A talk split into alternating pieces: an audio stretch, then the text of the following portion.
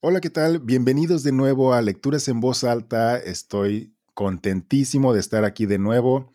Eh, estoy acompañado de nuestra querida superhéroe, la doctora Ilse Casillas, y estoy súper feliz. ¿Cómo está usted? Pues padrísima, además de lo que se ve.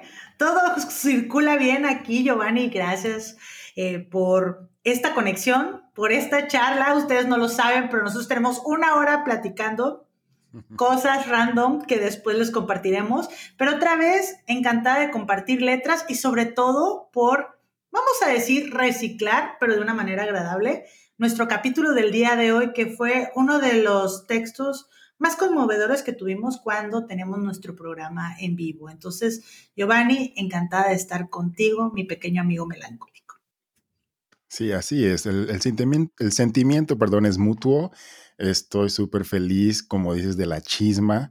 Y además de eso, justo antes de que nos conectáramos, encontré, hice un descubrimiento musical buenísimo, este, que me levantó las energías. Entonces, por eso hoy estoy como que todavía más emocionado. Estás en llamas, amigo, en llamas.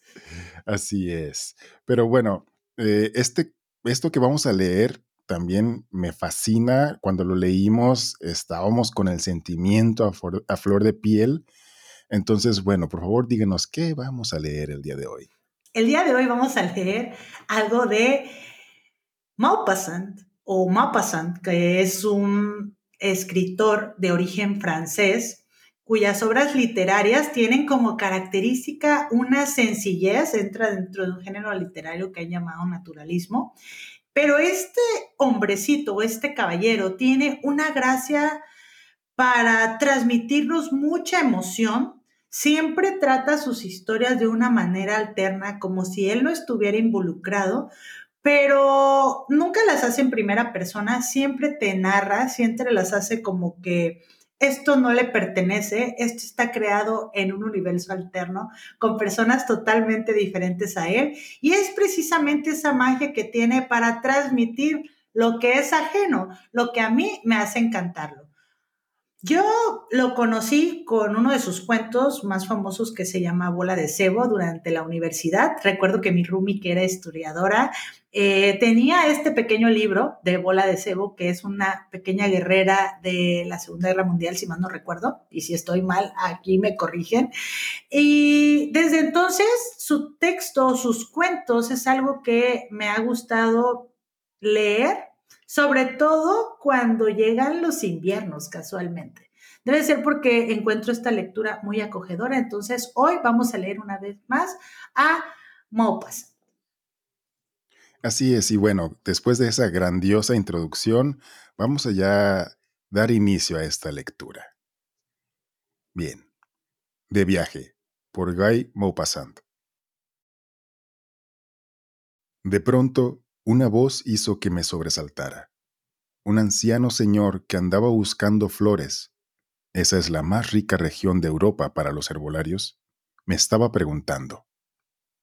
¿Es usted pariente de esos pobres niños? Le miré estupefacto. ¿Qué niños, señor? Entonces pareció incómodo y agregó inclinándose. Disculpe usted, al verle tan absorto delante del embalse, he creído que pensaba usted en el drama espantoso que aquí ocurrió. Esta vez fui yo quien quiso saber y le rogué que me contara la historia.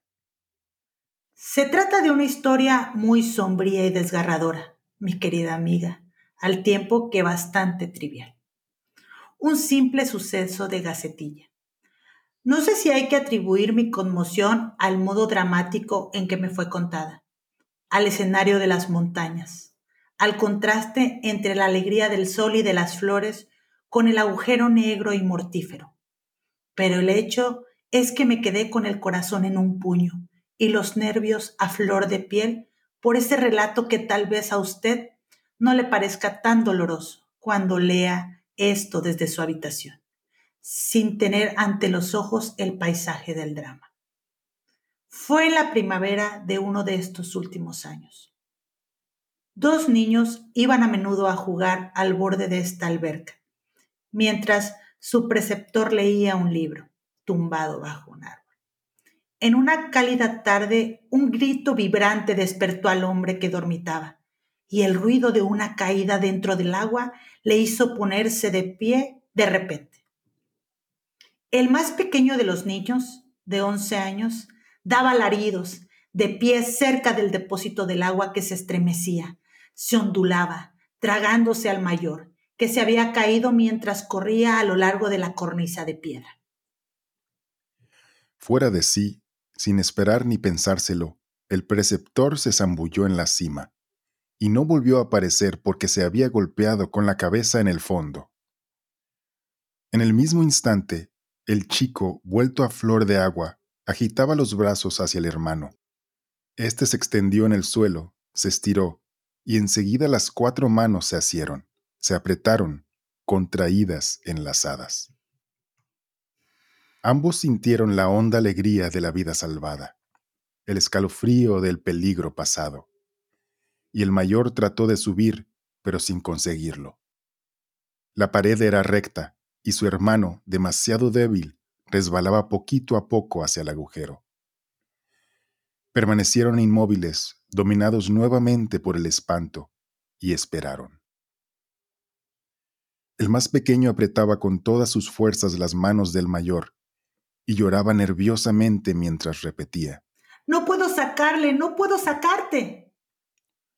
Y de repente se puso a gritar. ¡Socorro! ¡Auxilio! Pero su voz aguda apenas si lograba traspasar la bóveda de follaje de encima de sus cabezas.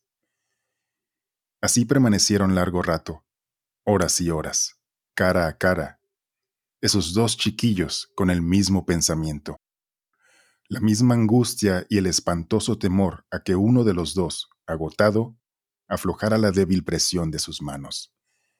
Y pedían ayuda, siempre en vano. Hasta que, finalmente, el mayor, que temblaba de frío, le dijo al menor. No resisto más. Voy a soltarme. Adiós, hermanito. El otro jadeante repetía. Todavía no, todavía no, espera. Cayó la noche, la noche tranquila, con sus estrellas reflejadas en el agua. El mayor, extenuado, dijo, Déjame libre una mano. Voy a darte mi reloj. Se lo habían regalado unos días antes y desde entonces era su mayor preocupación. Consiguió tomarlo, se lo alargó al pequeño, que sollozando lo dejó a su lado en la hierba. Era noche cerrada.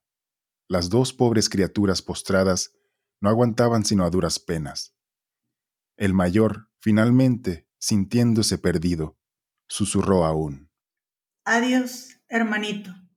Dales un beso a mamá y a papá y sus dedos paralizados se abrieron, se zambulló y no volvió ya a aparecer. El pequeño, tras quedarse solo, empezó a llamarlo como loco. Paul, Paul. Pero el otro no volvía. Entonces se fue corriendo por la montaña, tropezó con las piedras, trastornado por el dolor más atroz que puede imprimir el corazón de un niño. Y llegó, que parecía un muerto, al salón donde esperaban sus padres. Y de nuevo se perdió al llevarles al oscuro depósito. No encontraba ya el camino. Finalmente reconoció el lugar. Sí, es allí, es allí. Pero fue preciso vaciar aquella alberca, y el propietario no quería permitirlo, pues necesitaba el agua para sus limoneros. Los dos cuerpos no fueron encontrados hasta el día siguiente. Los dos cuerpos no fueron encontrados hasta el día siguiente, Giovanni. ¿Te habías percatado que no eran uno, sino dos? Sí, fíjate que la primera vez que lo leímos no presté atención en eso, hasta esta ocasión, justamente mientras lo leía. Era, si mal no recuerdo, la persona que se encontraba cuidando a los niños. Es correcto. Era el hermano pequeño y el hermano más grande, que es Paul. Paul aparentemente cae al agua, mientras la persona que los cuidaba se lanza también tratando de rescatarlo, ¿no? Así es. Entonces, aparentemente ninguno de los dos lo logró. El único que pudo sostenerse del hermano pequeño fue Paul. Por eso encontraron dos cuerpos al final. Así es. La, la persona que intentó salvarlos pues se golpeó la cabeza. Probablemente no estaba lo suficientemente profundo. Entonces, pues, imagínate esa situación, ¿no? Estás tú. No, no me la quiero imaginar. Qué miedo. Estás en esa situación y ves a un adulto, tú como niño ves a un adulto, dices, ya nos salvamos. Y resulta que, pues no, hombre, quedó peor, ¿no? Y qué fácil es perder la esperanza cuando la persona más capacitada para ayudarte, eh, pues ya no lo puede hacer es una incertidumbre, pienso, tremenda. Es importante comentar que este libro es una recopilación de obras de Maupassant. Este caballero lo que hace, o la temática del libro, son cartas que le escribe a una amiga suya mientras él se encuentra de viaje.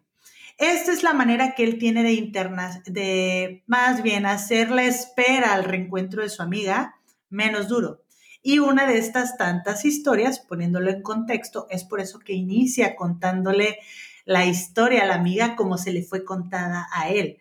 Y no por eso se me aprieta menos el corazón, Giovanni, porque imagínate tener a un par de hermanos asidos el uno al otro por sus pequeñas manos con la fuerza que un niño puede tener, sabiendo que vas a perder al otro simplemente porque te va a llegar el agotamiento o no sé si uno realmente o el pequeño dimensionaba que de verdad era la última vez que veía a su hermano.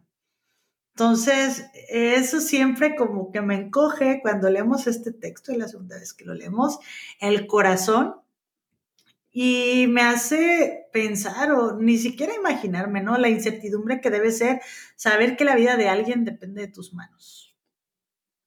Y además sentirte Em, ¿Cuál sería la palabra? Eh, pues incapaz. desahuciado, incapaz, impotente sería más bien la que estaba buscando. O sea, porque por más que lo intentes, sabes dentro de ti que no puedes salvarlo.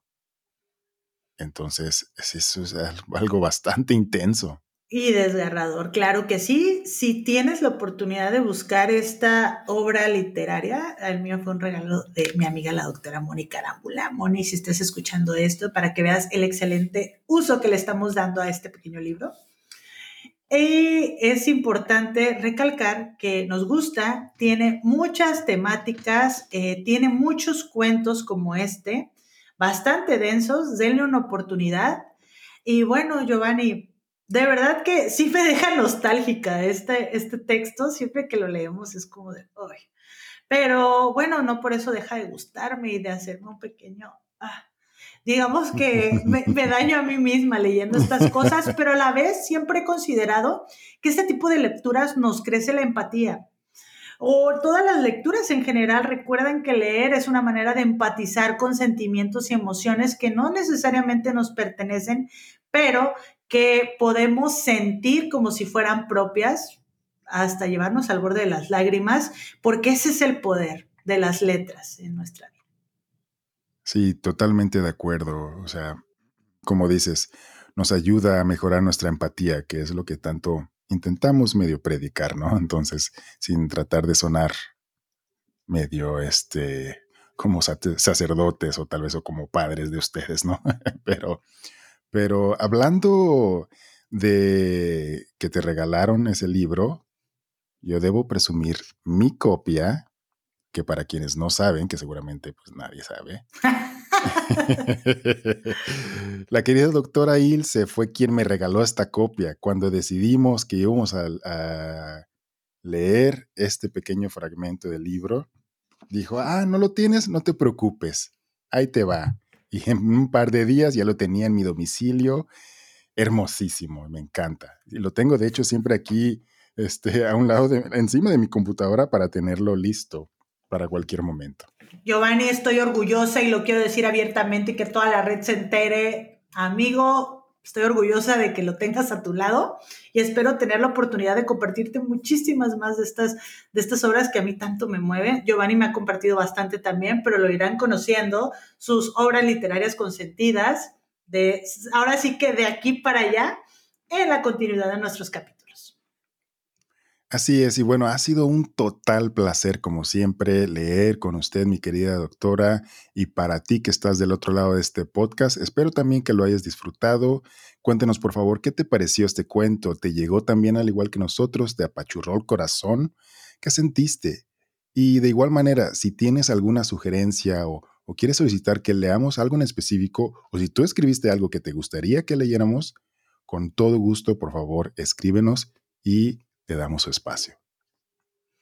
Giovanni, muchísimas gracias por compartir una vez más este pequeño espacio y pues quedamos en la espera de sus recomendaciones y con ganas de verlos en nuestro siguiente capítulo. Giovanni, muchas gracias de verdad. Hasta luego y no olviden suscribirse. Adiós.